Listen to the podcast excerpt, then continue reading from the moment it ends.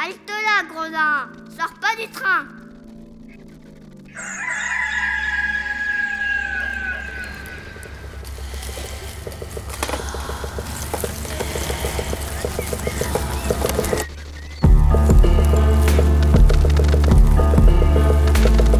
Dès ma plus tendre Plus on est jeunesse, malheureux, plus on souffre. Il faut plaindre les affligés. C'est une loi loi de l'humanité. Puis de manière ou d'autre, les consolations arrivent et la douleur s'en va. Damit nun durch mich ein Unrecht Je me propose de raconter sans nouvelles ou fable, ou parabole, ou histoire, à notre. L'an 1348, la peste se répandit dans Florence. On trouvera dans ces nouvelles plusieurs aventures galantes, tant anciennes que modernes. Hi everyone, this is Marie Jung. I am an actress at Thalia Theater in Hamburg. At the moment I'm in Luxembourg. It's the 5th of April, 10:30 a.m. and I'm going to read novel number 7 of day 7. Ihr müsst wissen, dass einst in Paris ein Florentiner Edelmann lebte, der aus Armut Kaufmann geworden und in seinen Unternehmungen so glücklich gewesen war, dass er bald großen Reichtum gesammelt hatte. Von seiner Frau hatte er einen einzigen Sohn, der Ludovico hieß.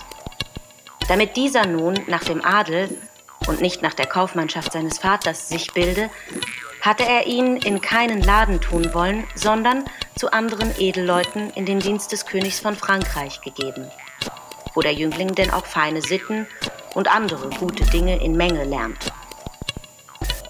Als nun Lodovico und seine Gefährten eines Tages über französische, englische und andere Schönheiten aus allen Weltengegenden sprachen, begab es sich, dass einige Ritter, die eben vom heiligen Grabe heimgekehrt waren, dazu kamen. Und einer von ihnen, nachdem er dem Gespräch eine Zeit lang zugehört hatte, sagte, soweit er auch in der Welt herumgekommen sei und so viele Frauen er auch gesehen habe, so habe er doch keine erblickt, die an Schönheit der Gattin des Egano de Galuzzi in Bologna, Madonna Beatrice geheißen, geglichen hätte. Und alle seine Gefährten, die mit ihm in Bologna gewesen waren, pflichteten ihm völlig bei.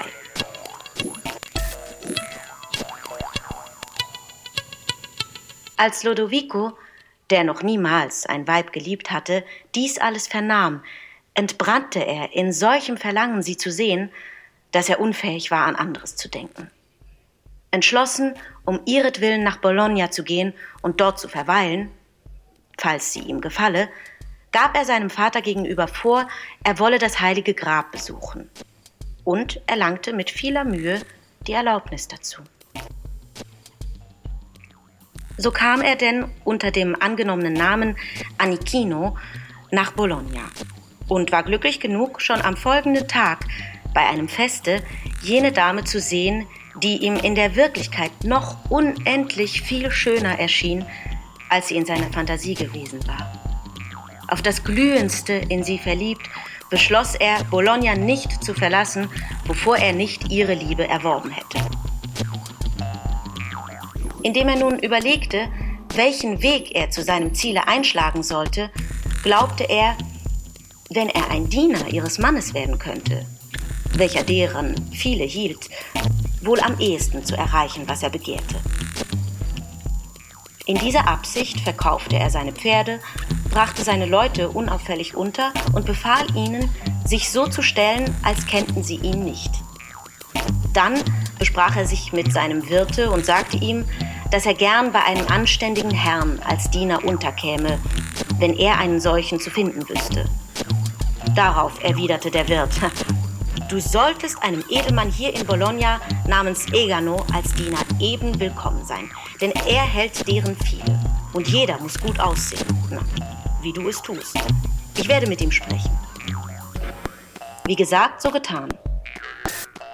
Noch ehe der Wirt Egano verließ, hatte er den Anichino bei ihm untergebracht, worüber sich dieser unsagbar freute.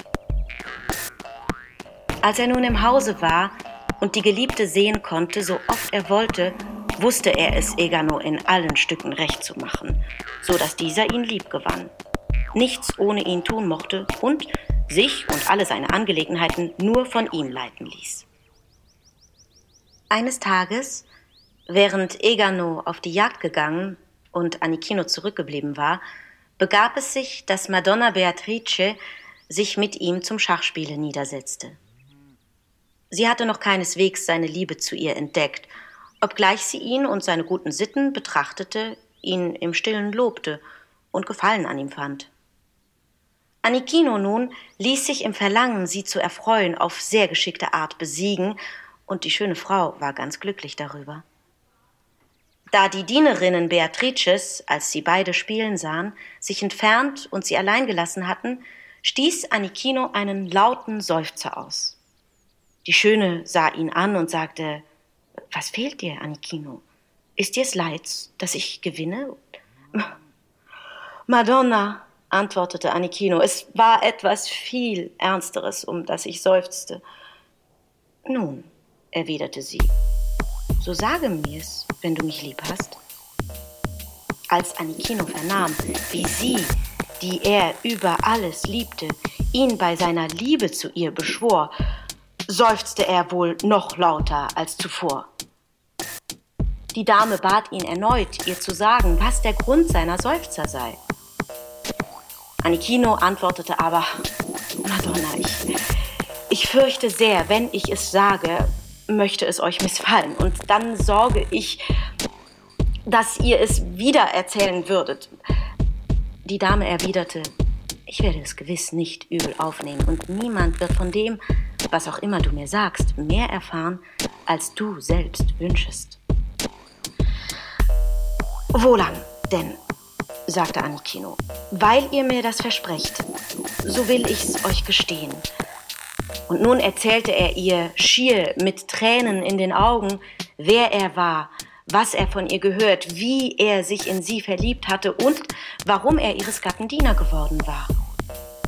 Dann aber bat er sie demütig, es möge ihr gefallen, Mitleid mit ihm zu haben und sein geheimes und glühendes Verlangen zu erfüllen, wenn sie es irgend vermöchte. Wollte sie aber nicht, so möge sie ihm dennoch erlauben, so wie bisher zu bleiben und gestatten, dass er sie liebe. Oh, wunderbare Huld des bolognesischen Blutes, wie warst du immer da, in solcher Drangsal zu preisen, nie begehrtest du nach Seufzern und Tränen, zu allen Zeiten warst du für Bitten empfänglich und ergabst dich willig den Wünschen der Liebe. Genügte mein Lob, um dich würdig zu preisen, nie sollte meine Zunge dessen müde werden.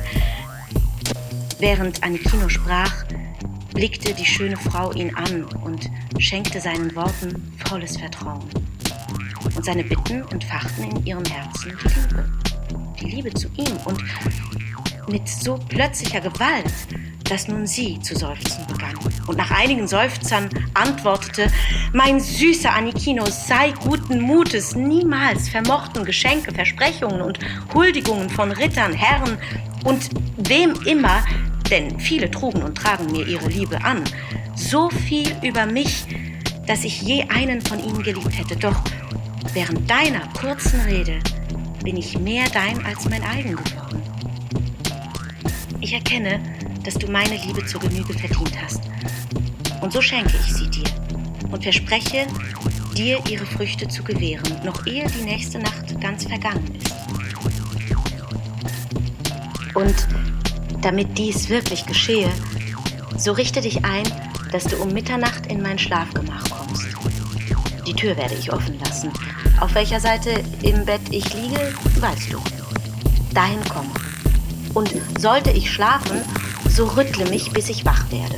Und dann will ich dich trösten für die lange Zeit, da du Verlangen nach mir getragen hast. Damit du mir aber auch glaubst, so nimm diesen Kuss als Unterpfand. Dabei schlang sie den Arm um seinen Hals und küsste ihn voller Liebe, und er sie. Nach diesem Gespräche verließ Anikino die Dame und ging seinen Geschäften nach, wobei er mit höchster Lust die Nacht erwartete.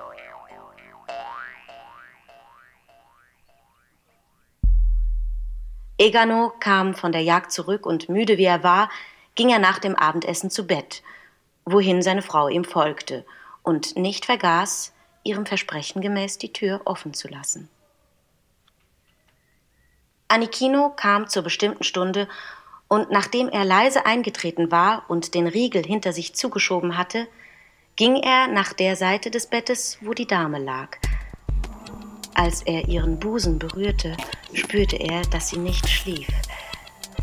Sie aber ergriff, als sie seine Ankunft gewahr ward, seine Hand mit ihren beiden und warf sich dann, sie immer festhaltend, so lange im Bette hin und her, bis Egano davon aufwachte.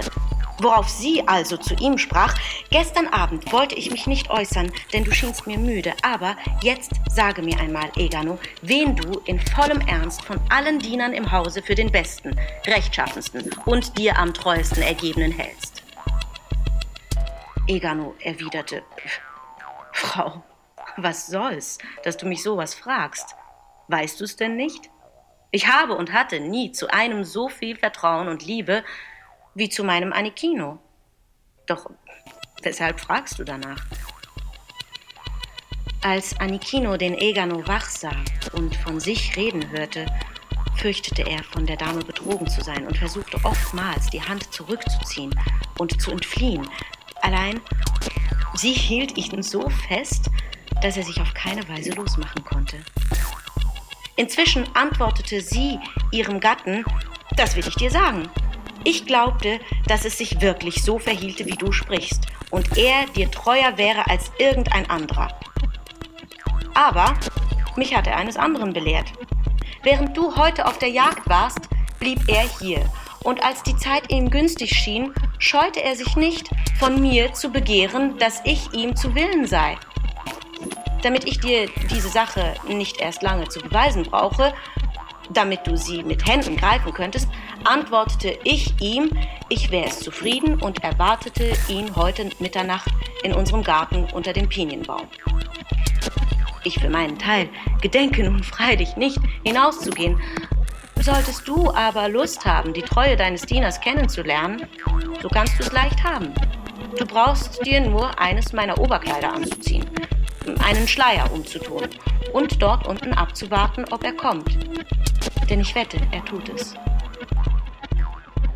Kaum hatte Egano dies gehört, so sprach er, Puh, wahrlich, das muss ich sehen.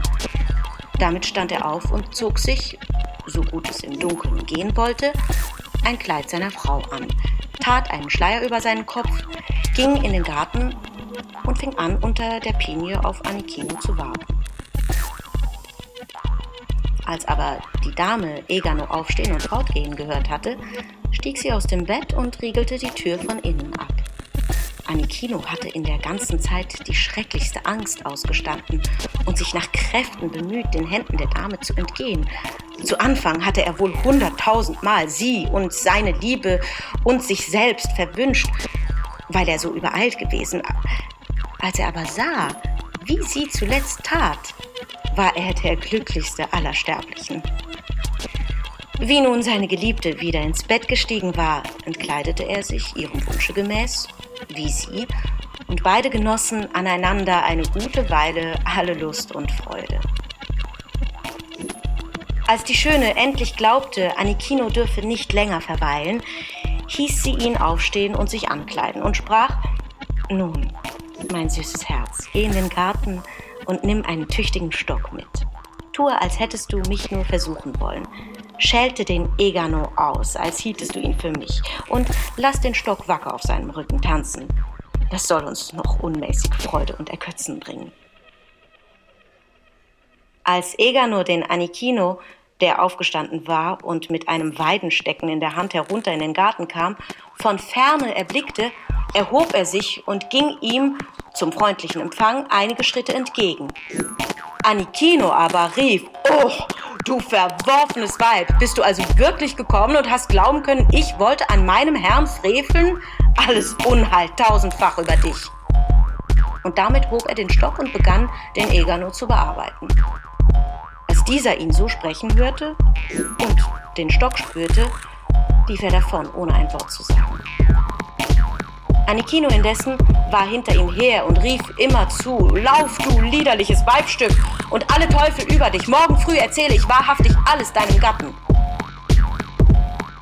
Egano lief, was er konnte, um die Karte zu gewinnen, musste aber, bevor er sie erreichte, einige wohlgesalzene Hiebe einstecken. Die Schöne fragte ihren Gemahl, ob Anikino in den Garten gekommen sei. Ja, wäre er lieber nicht gekommen, antwortete Egano. Denn weil er mich für dich hielt, hat er mich mit seinem Stock übel verbläut und mich ärger gescholten, als je eine schlechte Dirne ausgeschimpft ward. Es hätte mich auch sehr gewundert, wenn er mir zur Unehre derlei Reden gegen dich geführt haben sollte. Aber weil er dich immer so aufgeweckt und scherzend sieht, hat er dich eben einmal prüfen wollen. Gottlob, sagte die Dame, Gottlob, dass er mich nur mit Worten, dich aber durch die Tat geprüft hat. Und ich glaube, er wird mir nachrühmen, dass ich die Worte geduldiger ertrage als du die Tat.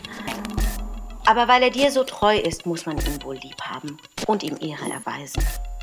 Egano antwortete, wahrlich, du hast recht. Und aufgrund dieses Ereignisses glaubte er fest, die keuscheste Gattin und den treuesten Diener zu haben, die je ein Edelmann besessen.